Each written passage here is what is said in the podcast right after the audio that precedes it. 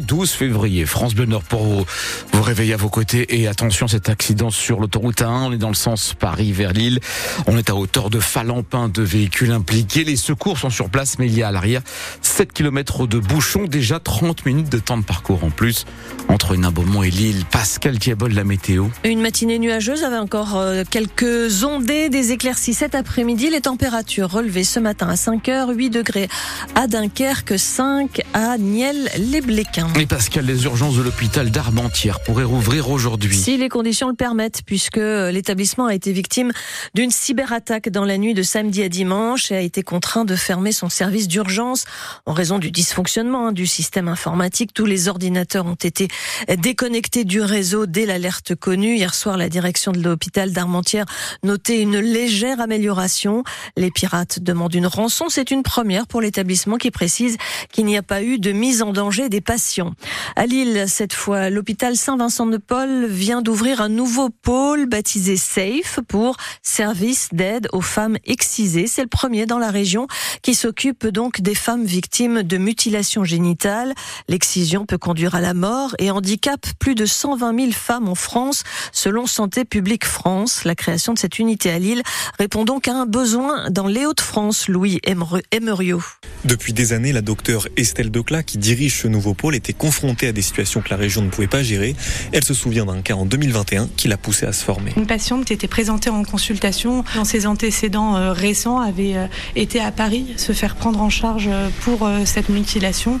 C'est vrai qu'on s'est posé la question de pourquoi Paris. Et en fait, on s'est rendu compte qu'il n'y avait pas réellement d'unité pluridisciplinaire qui prenait en charge ces patientes-là dans la région des Hauts-de-France. Une région qui pourtant en a besoin, d'après la gynécologue. Il y a un bassin de population issu de la migration, notamment là dans les patients que je prends en charge, j'ai beaucoup de patients qui sont issus de la Guinée. On a aussi des patientes issues du Soudan, euh, du Mali. D'après l'association Gynécologues sans frontières, elle serait au moins 3000 à être concernées dans les Hauts-de-France.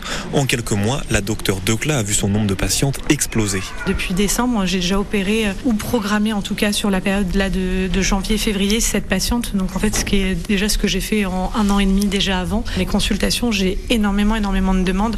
Et même là, les patientes qui veulent me revoir, qu'elles attendent de, de trois mois pour me voir. En plus des consultations et des opérations, ce service propose aussi des groupes de parole entre patientes pour se libérer des tabous sur l'excision.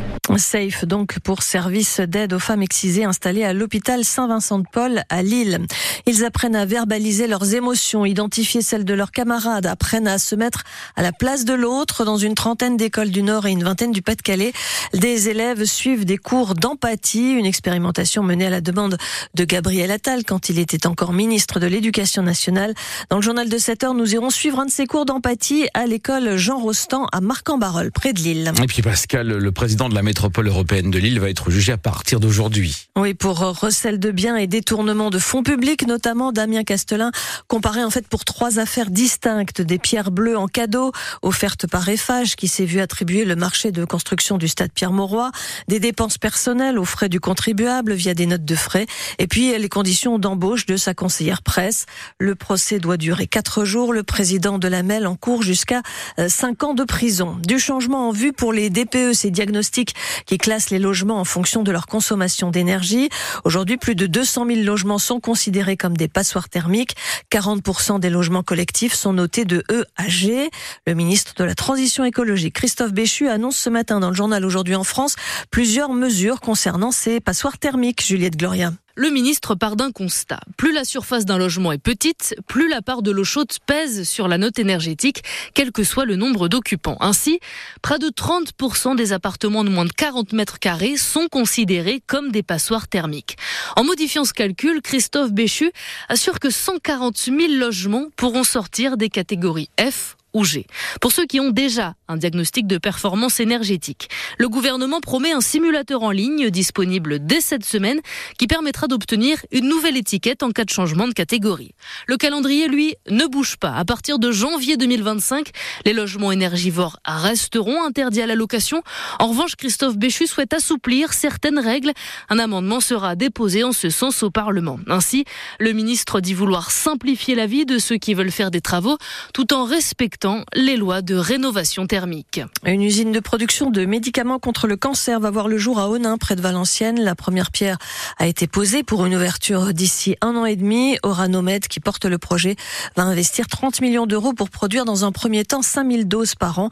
Une vingtaine d'emplois seront créés. On en parle ce matin dans l'écho d'ici. Ce sera avec Nicole Buise à 7h15. Ah bon, on sera là, Pascal, 6h35 sur France Bleu Nord.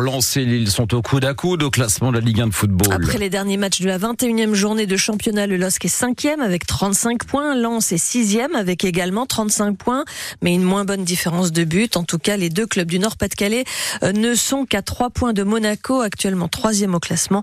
Paris et Nice complètent le podium. Et puis les éléphants s'imposent chez eux. La Côte d'Ivoire remporte la finale de la Cannes, la Coupe d'Afrique des Nations.